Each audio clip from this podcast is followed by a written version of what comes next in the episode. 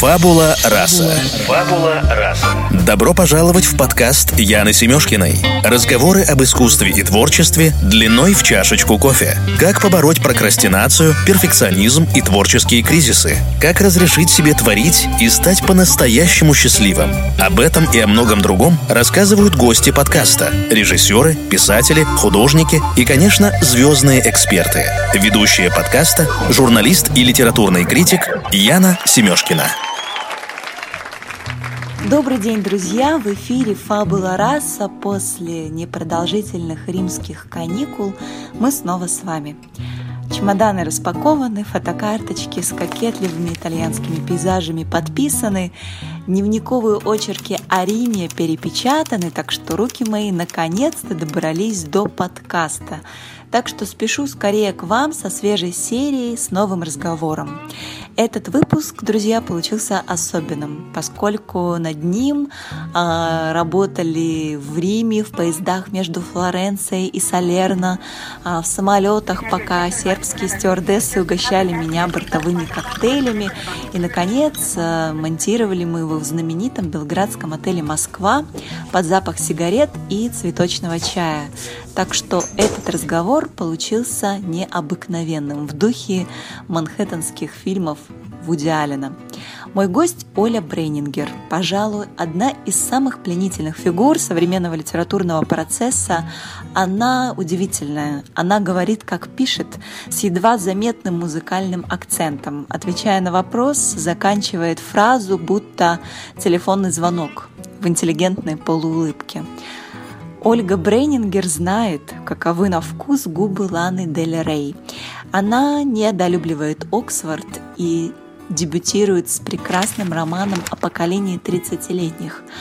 Чтобы не упустить ничего важного из виду, протрем очки и внимательно присмотримся к биографии писательницы. Досье. Ольга Брейнингер. Писатель, переводчик, литературный критик. Родилась в Казахстане в 1987 году. Окончила литературный институт имени Горького и магистратуру Оксфордского университета. Живет в Бостоне. Пишет докторскую диссертацию и преподает в Гарвардском университете.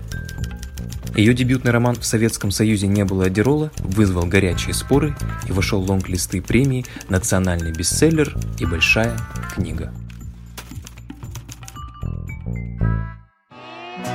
Героя Вуди Аллена, это, наверное, все про меня, знаю, девушка в большом городе.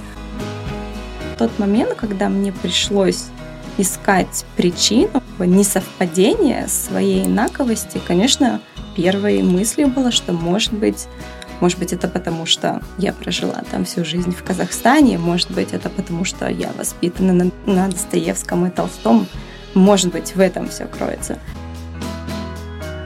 когда я готовилась к поступлению в Оксфорд, потом в Гарвард, я занималась каждый день по 8-10 часов. Я готовилась к экзаменам, писала эссе. Я поняла а, в какой-то момент ну, вещь, которая для меня оказалась очень важной, что мотивации недостаточно. Мотивация — это меньше, чем, не знаю, 10% успеха, а 90% — это дисциплина.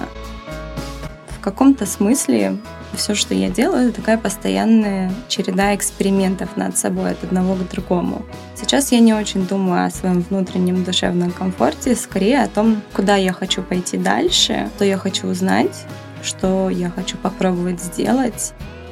Тот разговор, который у нас сейчас происходит, он для меня страшно важен, потому что я очень давно хотела начать говорить об этом. И, в общем-то, ты знаешь, что в моей книге есть цикл рассказов «Жизнь на взлет», который как раз-таки и посвящен теме депрессии. Мне очень сложно, но я готова быть откровенной и обсуждать эти вещи. Фабула раса. Фабула раса. Оля, спасибо, что ты, будучи в Москве, всего несколько дней заглянула к нам на подкаст. Мы очень тебе рады. Привет. Привет, Яна, спасибо за теплый прием. Для меня всегда э, радость увидеться с тобой, тем более обсудить такие важные для нас темы. твой образ, он так хитро переплетен с твоими персонажами. Даже, да, если вспомнить героиню романа в Советском Союзе не было Адерола, то она учится в Оксфорде, как и ты. Она ненавидит коктейльные вечеринки в каком-то смысле, да, как и ты. Слушает Лану Дель Рей, а, страдает от анорексии. Все это про тебя. Но твоя личная история, она настолько многогранна, настолько интереснее любого романа, что хочется послушать именно ее. Вот расскажи, пожалуйста, про свое детство, про то, где и как ты жила, и как в итоге пришла вот в эту точку. Ох, это такой сложный вопрос. И на самом деле, если честно, тот тот факт, что мой роман и моя биография так переплетаются, что чаще всего, насколько я понимаю, непонятно, где заканчивается правда и начинается фантазия. Это мое осознанное решение, потому что на самом деле я достаточно эм, закрытый человек, но мне кажется, что в современном пространстве информационном и вообще в том, как мы живем в состоянии полной медийной открытости, у нас э, очень мало возможностей сохранять, не знаю, свое личное пространство — и учитывая, что мы живем в эпоху а, постправды, когда ничего не является абсолютным, а, все, все относительно, нет никаких точных ориентиров, и мы как-то дрейфуем в этом пространстве, не понимая, кто мы и куда мы идем.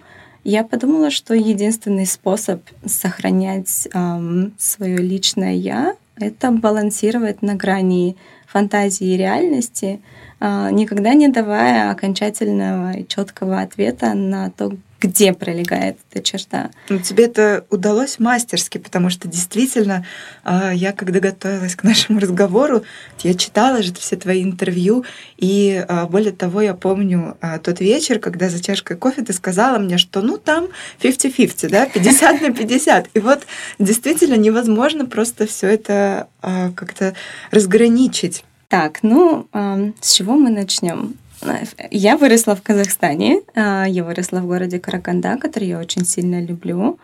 А, этот город невероятен тем, что ну, а, там очень много сильных, например, мы депортированные немцы, и у нас в свое время был настоящий melting pot, то есть люди разных культур, разных национальностей жили бок о бок, совершенно не думая о таких вещах, как там, не знаю, этнос, какие-то различия культурные, религиозные. То есть мы действительно все были каким-то одним единым сообществом.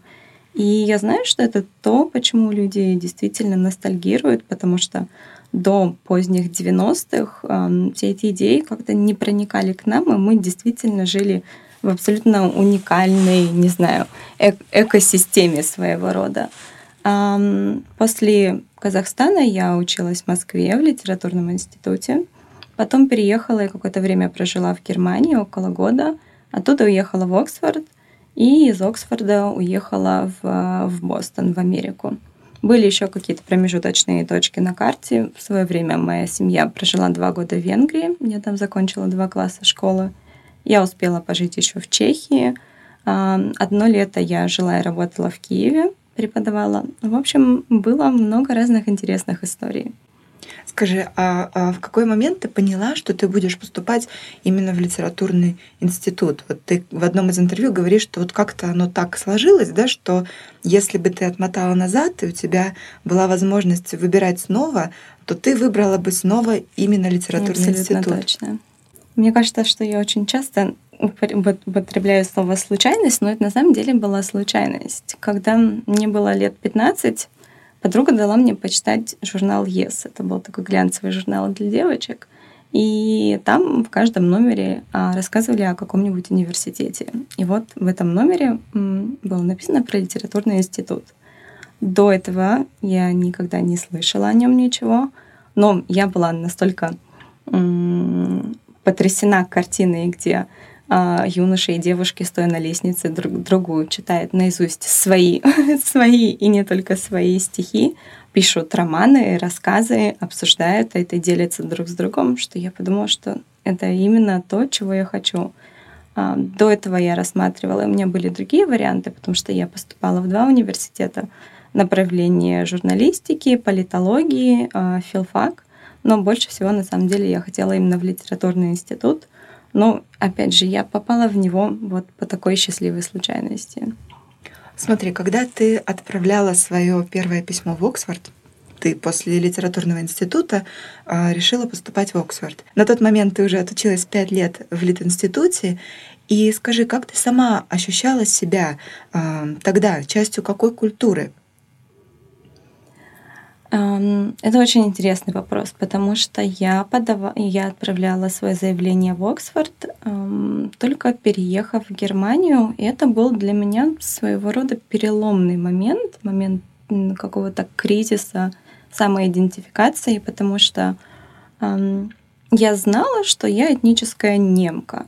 В то время, как я жила в Казахстане, для меня на самом деле эти слова ничего не значили, и только, может быть, переехав в Россию, как-то начиная осознавать вообще, из чего складывается вот этот климат постсоветской жизни, я чувствовала, что я, ну, я употребляю слово «другая» в кавычках, как антропологический термин, то есть я чувствовала, что есть какой-то зазор, может быть, разница, я чувствовала себя немного другой, но я не могла объяснить э, эту инаковость. И, в общем-то, проще всего было думать, что, может быть, она связана с тем, что я немка.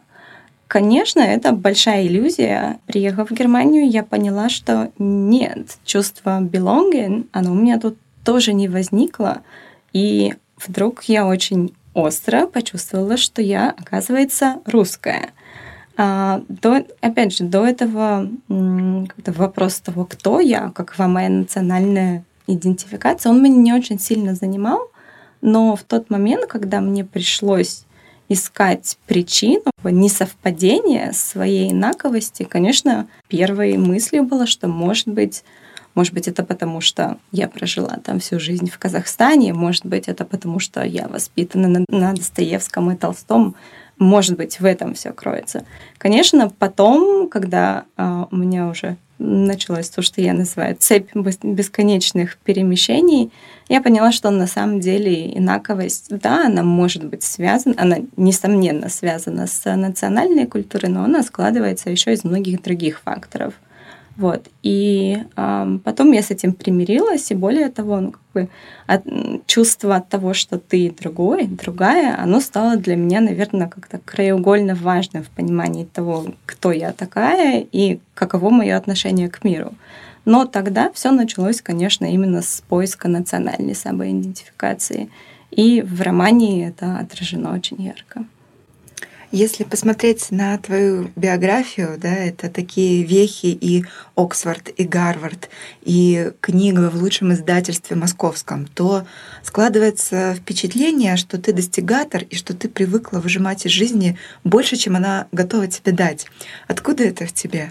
Ой, достигатор это вообще отличное слово, оно мне очень нравится, но эм, я скажу другое слово снова, и это слово случайность, потому что я люблю ставить задачи и выполнять какие-то цели, но для меня всегда важно, я загораюсь идеями. То есть мне кажется важным что-то сделать, и э, я иду к этому сквозь, там, не знаю, любые препятствия и трудности, потому что у меня есть внутреннее ощущение, что это то, что я должна сделать. Один из моих любимых фильмов «Игры разума», там есть э, замечательный момент, когда молодой Джон Нэш со своим а, профессором видит такую сцену. А, к одному из профессоров в Принстоне подходят другие и кладут ему на стол ручки. И Нэш, его научный руководитель спрашивает Нэша, что ты видишь? И Нэш отвечает, я вижу признание. И его научный руководитель ему говорит, попробуй увидеть в этом не признание, а достижение. Но вот, наверное, это моя жизненная философия, что для меня важно не столько там поставить какую-то галочку или, не знаю, учиться именно в этом университете или опубликовать книгу в этом издательстве. На самом деле, ну, все эти вещи, они складываются случайно, ведь, ну, каковы шансы того, что именно это издательство предложит тебе контракт или именно этот университет захочет принять тебя. Но мне важны какие-то вещи, например, написать роман, написать диссертацию, провести исследование, я не знаю, стать, стать хорошим специалистом, разобраться в каком-то вопросе. И мне кажется, что все остальное, оно уже вторично именно по отношению к моим внутренним задачам. Да, то есть, э, насколько правильно я тебя поняла, ты э, делишь людей на тех, кто ставит цели и достигает их, и на тех, кто ловит возможности. И ты скорее э, тот человек, который ловит возможности в то время, как э, ты можешь поставить цель, да, но именно возможность, она привлекает в какой-то момент больше? Нет, мне кажется, не так. Вообще фраза «ловит возможности» для меня, наверное, скорее звучит негативно, потому что я сразу думаю про оппортунизм и, соответственно, как целый ряд негативных коннотаций. Я скорее сказала бы, что важны не достижения сами по себе, то есть не внешняя оболочка, а какие-то твои внутренние совершения, э, вещи, которые важны для тебя лично а э, все остальное, оно уже ну, как бы формируется вокруг этого. Да, понимаю. То есть важно написать роман, а неважно в каком издательстве он выходит. Да. да, понимаю тебя. Не могу не спросить про амбиции, ведь э, желание да, написать роман, а желание самосовершенствоваться очень тесно связано с амбициями. Скажи, вот у тебя большие амбиции, как тебе с ними живется? Да, совершенно точно, да, живется мне с ними очень тяжело потому что большие амбиции — это всегда какой-то груз и постоянный шлейф недовольства собой, потому что как только ты выполняешь какую-то задачу, которую ты себе поставил, она моментально перестает казаться уже а, значительной. Ты хочешь поставить себе другую задачу, ты хочешь достигнуть чего-то более сложного, ты хочешь, не знаю, еще сильнее переломить себя и выйти на какой-то новый уровень. И, конечно, хотелось бы, наверное, немного продлевать те моменты, краткие, которые бывают эйфория от того, что ты справился с чем-то, ты, ты не подвел сам себя. Хотелось бы немного чаще, я не знаю, чтобы эти моменты сохранялись и, может быть, превалировали над постоянным стремлением куда-то вперед в неизвестность. Скажи, а как ты пытаешься с ними бороться, справляться с этими амбициями, чтобы тебе жилось с ними как можно комфортнее? Наверное, прямо сейчас. Я надеюсь, что через какое-то время это изменится. Я работаю над этим, но не могу сказать, что сейчас у меня есть какой-то хороший рецепт. Сейчас я не очень думаю о своем внутреннем душевном комфорте, скорее о том, куда я хочу пойти дальше и что я хочу узнать, что я хочу попробовать сделать. И ну, в каком-то смысле все, что я делаю, это такая постоянная череда экспериментов над собой от одного к другому. И э, это не совсем просто. Мне очень это нравится. Но я думаю, что в какой-то момент а, мне нужно научиться хотя бы делать остановки от одного эксперимента к другому. Скажи, а у тебя бывали колоссальные провалы? Потому что если посмотреть на твою историю успеха, то а, складывается впечатление о такой идеальной картинке очень умной девочки из Казахстана, которая все смогла, а, смогла поступить и в литературный институт, и в Оксфорд, и в Гарвард, и написать и издать роман. А скажи, вот э, бывали ли колоссальные провалы, и если да, то как тебе удавалось с ними справляться, перешагивать через них? Ну, наверное, я не удивлю а, совершенно никого, сказав, что на самом деле никакая история успеха и когда мне говорят, что у меня есть какая-то история успеха, я всегда чувствую себя очень некомфортно и так вы уверены, что говорите про меня, может быть, про кого-то другому. Она на самом деле таковой не является, потому что любая история, не знаю, любого достижения — это как раз-таки а, долгая дорога, в которой было очень много провалов, и некоторые свершения. Просто, как правило, мы реже говорим о своих провалах и может быть тот факт, что ну, как бы со стороны заметны только какие-то достижения и создает эту абсолютно неправильную и, мне кажется, даже вредную иллюзию того, что все может складываться само собой, и успех это какая-то гладкая дорога. Когда я думаю о том, для меня моя жизнь выглядит как какое-то блуждание, наверное, в темной комнате или в темном лесу почти на ощупь, когда я просто знаю, что нужно продолжать, нужно идти, и иногда на этом пути возникают какие-то вещи, которые потом могут выглядеть как, может быть, не знаю, достижение, завоевание или какие-то элементы успеха. Но у меня было фантастическое количество провалов. Я думаю о том, какие привести примеры. Например, я не поступила в докторантуру с первого раза, потому что после литературного института я была недостаточно к этому готова. И э, в первый раз, в первый свой раунд поступления я была в вейт-листах, меня приняли на все магистерские программы. Я ездила знакомиться с, э, с своими нынешними профессорами, в общем-то, в, в Гарвард, другие американские университеты. И мне сказали, что я сильная, но я недостаточно подготовлена теоретически, что, может быть, на тот момент, конечно, для меня было ударом. Ну, я думаю, если человек закрывается на несколько дней в комнате и плачет, да, наверное, это был сильный удар.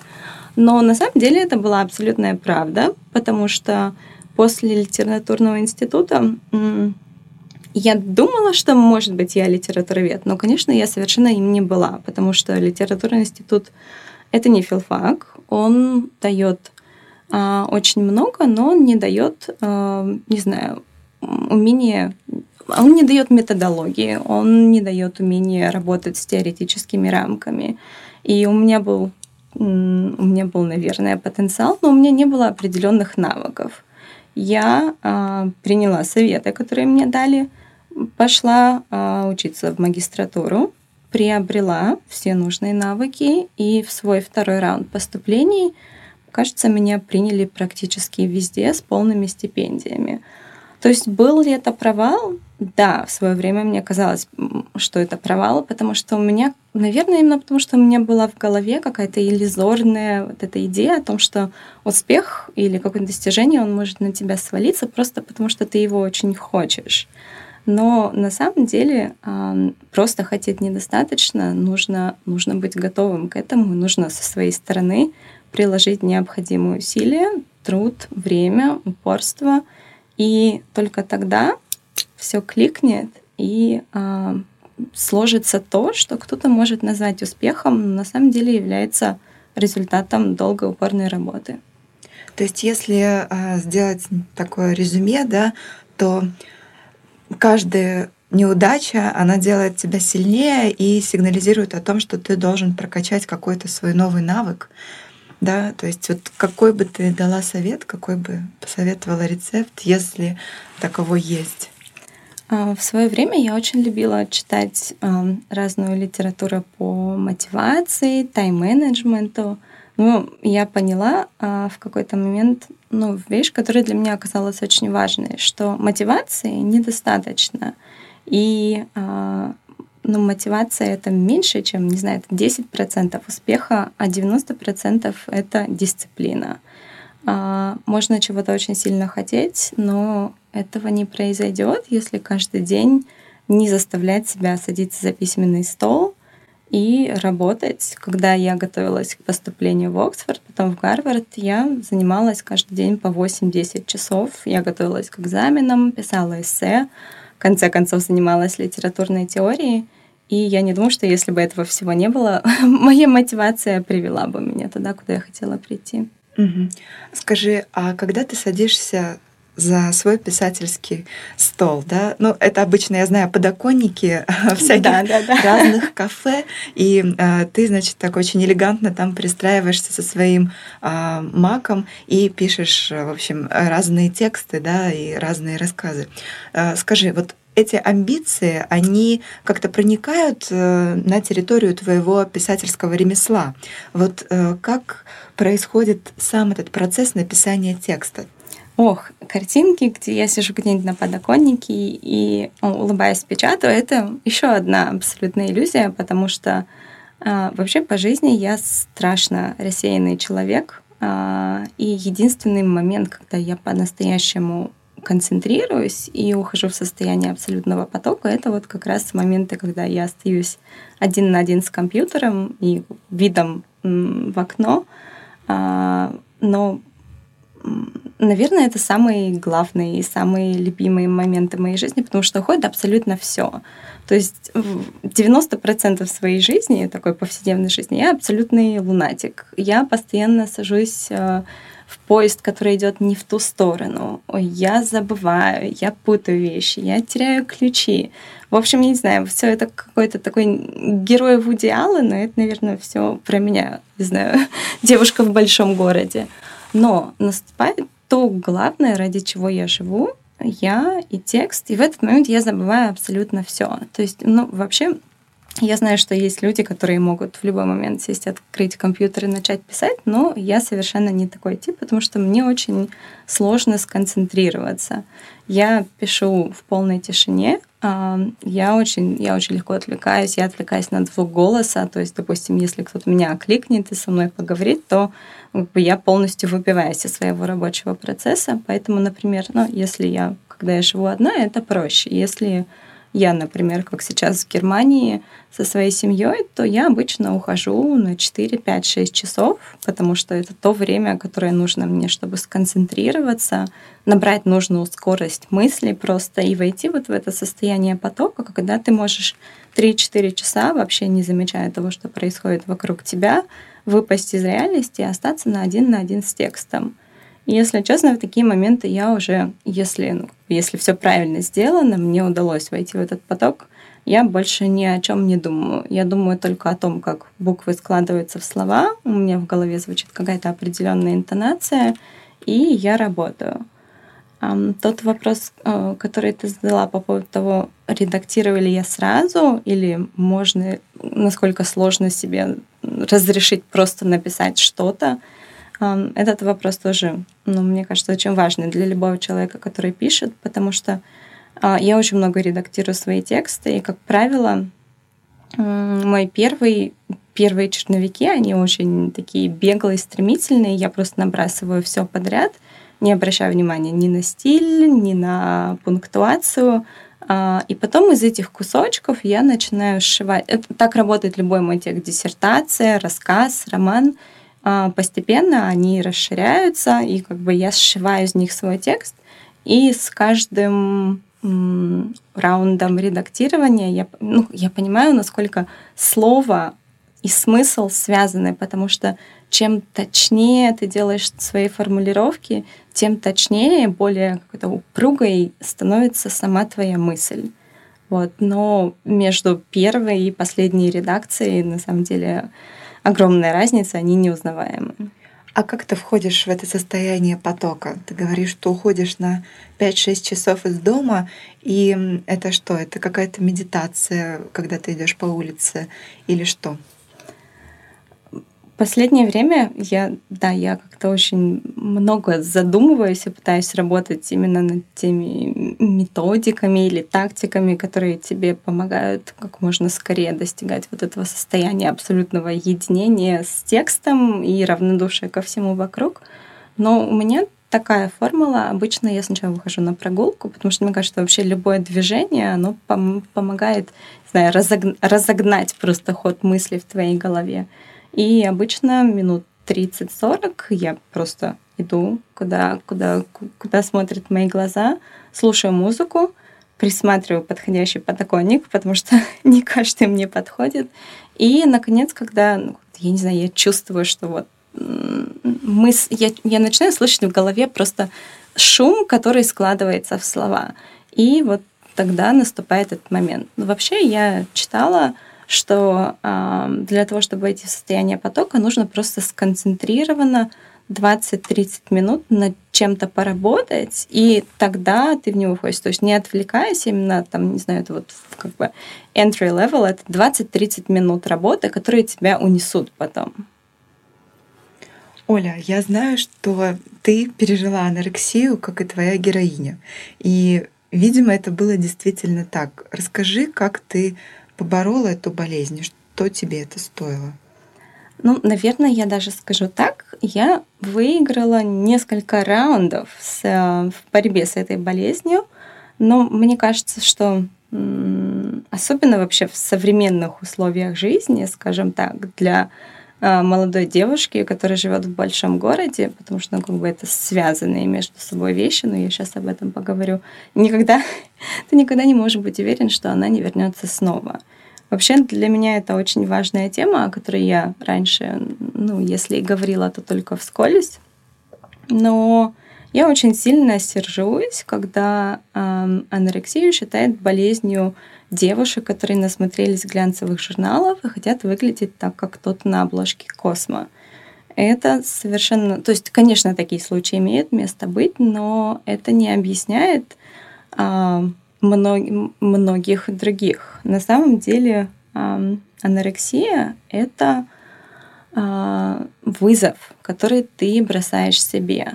Например, для меня это наступило в Оксфорде, когда а, я оказалась в новой для себя обстановке а, с новыми для себя задачами, такими как перевести английский на уровень владения академическим языком за год, ну потому что заявление в университет ты подаешь за год до того, как начинается учеба. Соответственно, это было через год моей учебы в Оксфорде из двух лет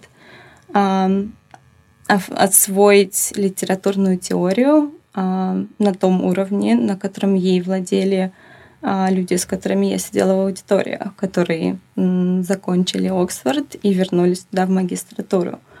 А, изменившийся взгляд на мир, изменившиеся политические взгляды, может быть, выросшие, взросшие амбиции.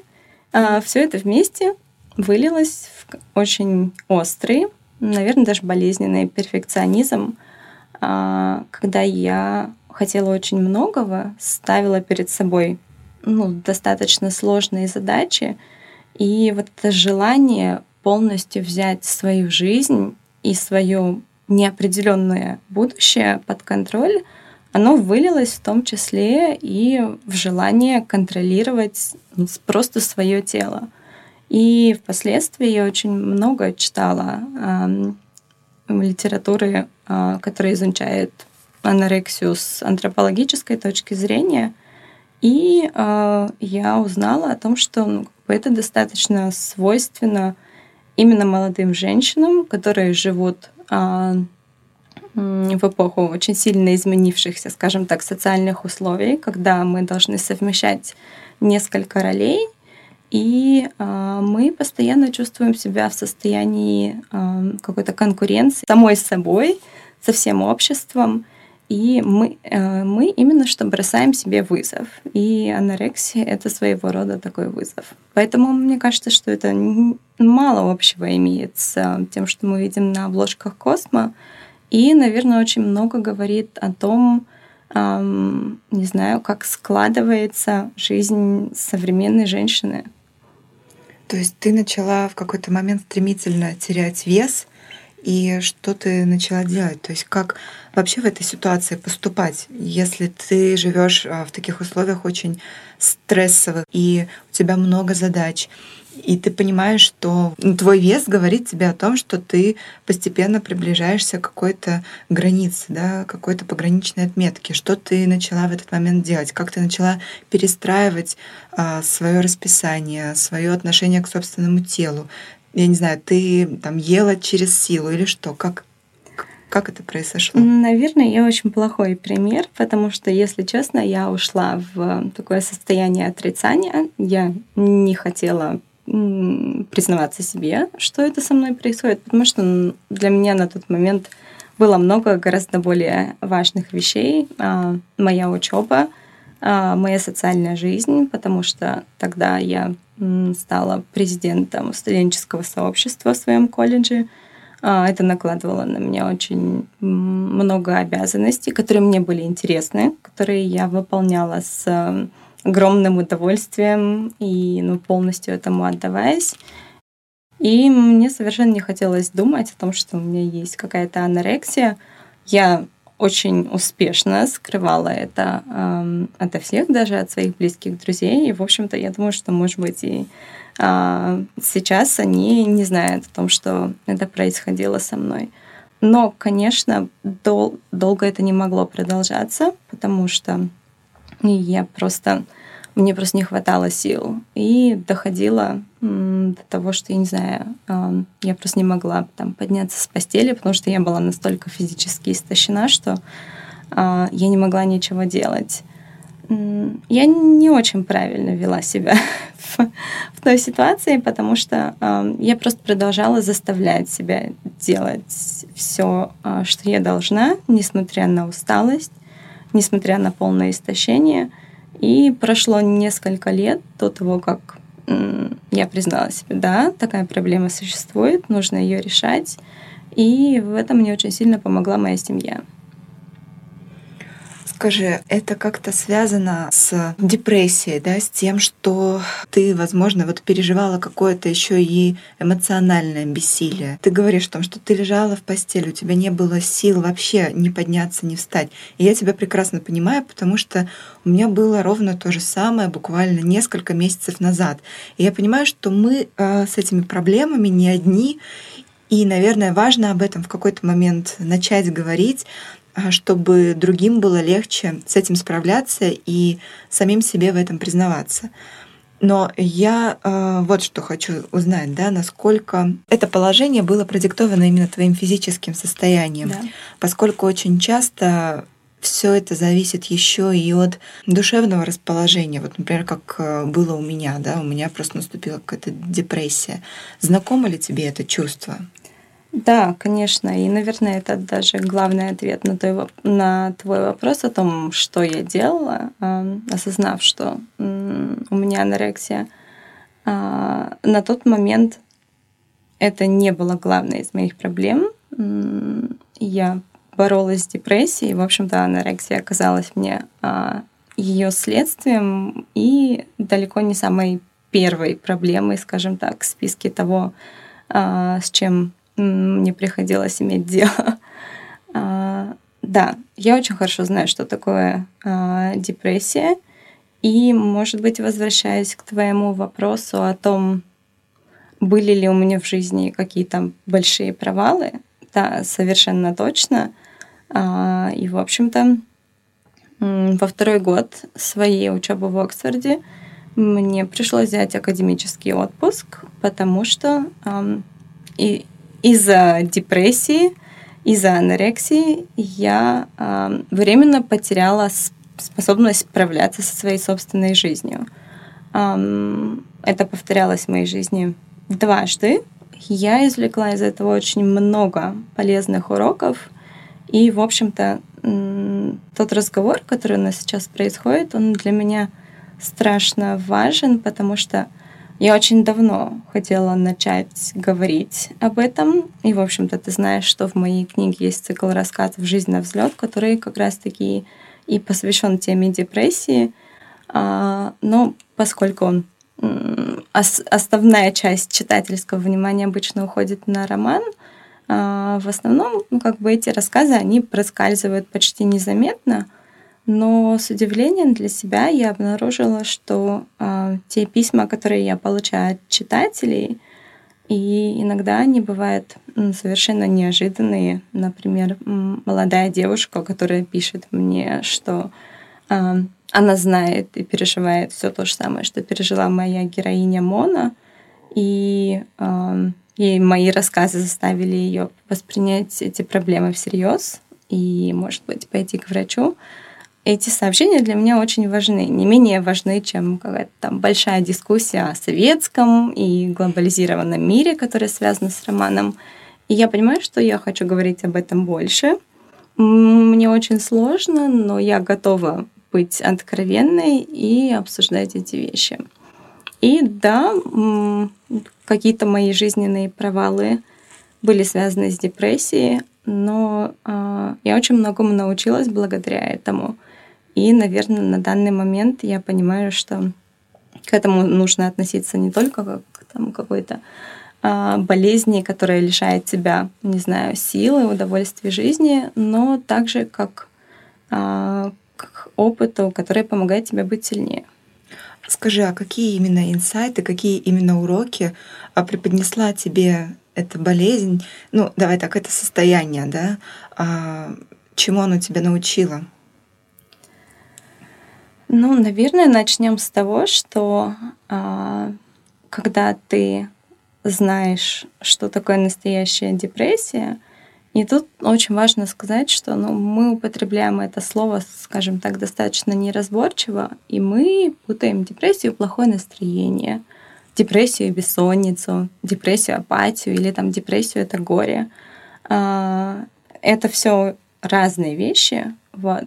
Горе может переходить в депрессию, но мы сейчас говорим о состоянии, когда человек э, испытывает, я не знаю, постоянное чувство или апатии, или страха, э, тревоги и лишается возможности, не знаю, становится, вести полноценную жизнь. То есть, грубо говоря, я знаю, что у меня бывают периоды, когда у меня может быть не очень на душе, но я могу, я могу, тем не менее, выполнять, ходить на работу, писать тексты, встречаться с друзьями, и, может быть, я не чувствую себя на все сто, но это совершенно не то же самое, чем периоды, когда, я не знаю, я, я научилась заставлять себя ходить на работу, ну, когда я прихожу с работы домой, и выпиваю снотворное, потому что я хочу поскорее скородать время до ночи, чтобы потом снова заснуть, потому что я просто не хочу переживать течение времени. Когда, я не знаю, я удаляю свою страницу на Фейсбуке, потому что мне сложно написать сообщение, состоящее из двух строчек. Когда, я не знаю, мне сложно посмотреть в окно, а, и я просто часами остаюсь одна на, сама с собой, со своими мыслями, и я не, хочу, я не хочу быть в этом состоянии, но у меня нет выбора. То есть это все очень разные вещи. Поэтому, ну, как мне хочу определить, что мы говорим именно о депрессии, да. никак не о плохом настроении, не о каком-то там стрессе на работе, а именно таком измененном состоянии сознания. Да, так. Я, да, я тебя понимаю. Ну, вернемся может, к урокам. Да, да, может ли это состояние чему-то научить? Да, совершенно точно. И борясь с этим уже очень много лет, мне кажется, что вот что я могу сказать. Во-первых, это очень банально, но это правда делает тебя сильнее. И э, я знаю, что депрессия уходит и приходит. Я знаю, что она в любой момент может вернуться. Но когда ты пережил несколько витков, и ты смог с этим справиться и вернуться в состояние, в нормальное состояние, когда ты можешь вести полноценную жизнь, ей радоваться.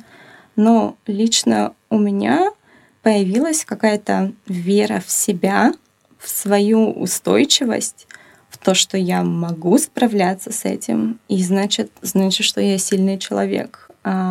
Это очень важно для меня, потому что, ну, как-то главное, мне кажется, одна из самых страшных вещей в депрессии, ты не знаешь, когда это кончится, тебе кажется, что ты находишься в состоянии полной безысходности. Но теперь я, я знаю, что я смогу с этим справиться, и эта вера в себя для меня очень важна. Это, наверное, первая вещь. Вторая вещь — это то, что депрессия и переживание таких состояний, оно очень сильно влияет на твои отношения с людьми. Я много кого потеряла из-за этого и по своей вине, и потому что люди не готовы быть рядом с тобой в этот момент. Наверное, для меня очень был болезненный момент, когда у меня были отношения с человеком, который сказал мне, что мне нравится быть с тобой, когда ты нормальная, но я не готов видеть твою темную сторону. Поэтому, когда у тебя все наладится, давай вернемся к тому, что у нас было, но не сейчас. А, депрессия вообще это ну, такая большая проверка. И я абсолютно понимаю и не виню людей, которые э, не хотят брать это бремя на себя, потому что невероятно сложно.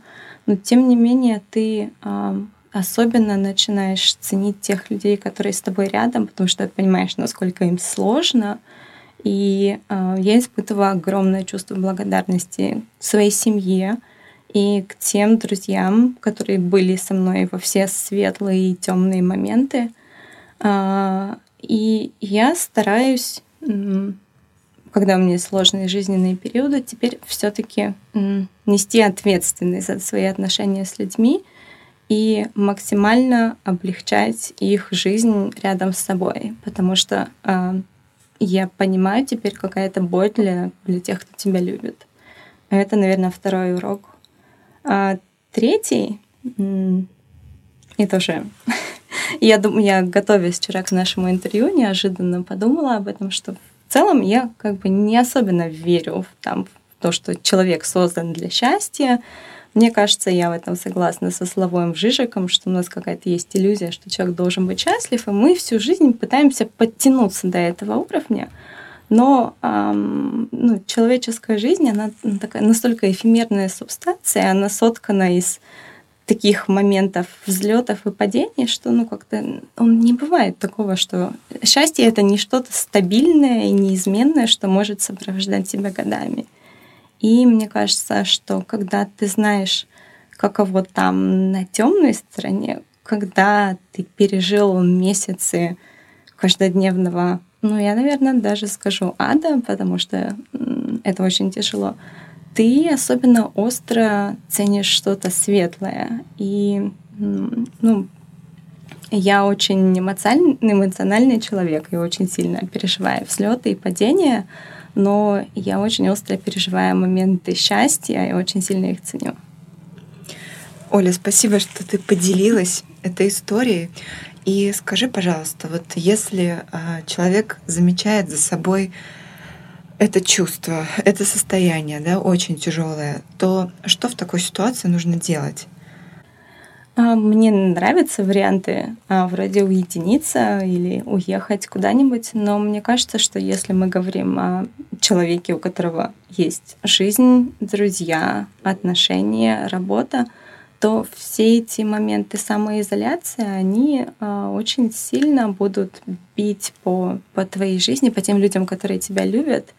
И, наверное, это нужно, конечно, нужно слушать себя и думать о том, что тебе действительно нужно, но опять же, если мы подумаем о том, что депрессия, она имеет свойство когда-нибудь возвращаться, сколько раз ты можешь бросить всех и все, а, вернуться Э, уехать и вернуться и ожидать, что все будет неизменно и все будет ждать тебя. А, я для себя выбрала, наверное, другой способ. Я да, это правильно обращаться к специалистам, потому что депрессия это настоящая болезнь, которую нужно лечить, а, в том числе а, с помощью врачей, того, что они могут тебе предложить. Но мне кажется, что нужно дать себе какое-то время, конечно, но тем не менее стараться максимально продолжать делать то, что ты делаешь с помощью близких людей, я не знаю, и помнить, что это временно, это состояние пройдет, что ты можешь с этим справиться. И э, может быть, даже, я не знаю, мы уже поговорили там о, об уроках, которым тебя может научить депрессия, но а, для меня самым важным в итоге оказалось то, что пережив несколько тяжелых моментов, я научилась оставаться полностью работоспособной в своей обычной жизни. Я мне больше не нужно уходить в академ, я не срываю дедлайны, я знаю, как заставлять себя продолжать работать, даже если тебе кажется, что в этом нет никакого смысла. И я больше ну, конечно, нельзя никогда говорить никогда, но во всяком случае я надеюсь, что депрессия больше никогда а, не поставит мою жизнь под угрозу. Наверное, так. Спасибо. Спасибо, Оля. Скажи, сейчас ты гражданка Германии и живешь на разные города, и мы, собственно, с этого и начали наш сегодняшний разговор. У тебя до сих пор сохранилось какое-то ощущение дома? Вот где сейчас для тебя твой дом? Ты знаешь, мой дом — это а, люди, которых я люблю. То есть это, наверное, такой виртуальный дом. И мы говорили об этом уже много раз, что я большой саппортер вообще а, виртуального общения, социальных сетей, потому что когда ты находишься в состоянии постоянного перемещения, ты не можешь больше считать своим домом какую-то точку на карте и, не знаю, раз в несколько лет врываться в жизни людей, которые шли без тебя, и ожидать того, что между вами ничего не изменилось, потому что вы каждый идете своей дорогой. Ну, если у вас есть чувство какой-то общности, если вы все время вместе, несмотря на расстояние, то вот именно твоя личная социальная сеть, люди, с которыми ты находишься в постоянном контакте, она и становится твоим домом. Пусть его нельзя нанести на карту, но тем не менее для меня это так и есть, для меня это очень важно. Я хотела спросить у тебя еще, а, в общем, чтобы ты разгадала для наших читателей такую загадку. Есть а, такой культурный стереотип, распространенный о том, что западные интеллектуалы, в том числе студенты и Оксфорда, и Гарварда, они, в общем, прилегают на амфетамины. И ты об этом откровенно пишешь своем романе, да, но э, так подмигивая, да, ехидно говоря, что, ну, в общем-то, дорогой читатель, все 50 на 50, поэтому думайте сами. Вот скажи, насколько это правда? Просто это же невероятно интересно, да, вот я могу сказать, что в МГУ, да, вот я бы и рада была, но, но такой возможности пока у нас нет. Расскажи, как это происходит там. Ты знаешь, иногда я слышу эту фразу там от друзей, читателей, что мы были бы тоже рады, но я всегда говорю, что нет, на самом деле э, вы не были бы рады и не стоит. Мне сложно сказать э, о том, как обстоит ситуация в Оксфорде, потому что у меня нет first-hand information. Но э, я могу сказать о том, как обстоят дела в США. Это правда. Амфетамины, э, ну там адерол или есть другой препарат, риталин, в общем-то, они достаточно распространены. Чаще всего, наверное, это все-таки среди студентов младшего возраста в бакалавриате. Имея какие-то связи и общение, я об этом слышала достаточно часто. Ну и, в общем-то, видела, в том числе среди а, студентов, у которых я преподаю тоже. Сказать, что это прям мания, и все делают это, наверное, нет. Но а, в то или иное время а, многие люди к этому прибегают. Некоторые пользуются этим постоянно. Причем, кстати, даже не только в университетах. Вообще синдром дефицита внимания, она, наверное, одна из самых так, когда overdiagnosed, передиагностируемых болезней в Америке. И люди не очень любят по понятным причинам об этом говорить, но иногда я узнавала от людей, от которых ты, казалось бы, совершенно не ожидал этого, что да, я принимаю адерол, да, это единственное, что может заставить меня встать с утра с постели и приняться за свои дела – это такая палка о двух концах, потому что, с одной стороны, учитывая все то просто давление неопределенности, перенасыщенности информации, которая в любом ну, неизбежно приводит к тому, что человек находится в состоянии какого-то постоянного стресса, его, наверное, от него сложно избавиться, если не прибегать к какой-то помощи вроде медикаментов. С другой стороны, Адерол не может сделать, не знаю, не может сделать из человека суперчеловека.